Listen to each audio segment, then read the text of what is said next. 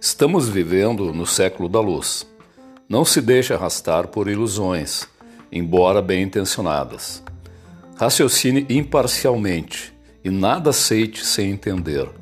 Se não compreender alguma coisa, não a rejeite. Procure aprofundá-la pelo estudo. Não se conforme com a pior das escravidões, que é a escravidão mental.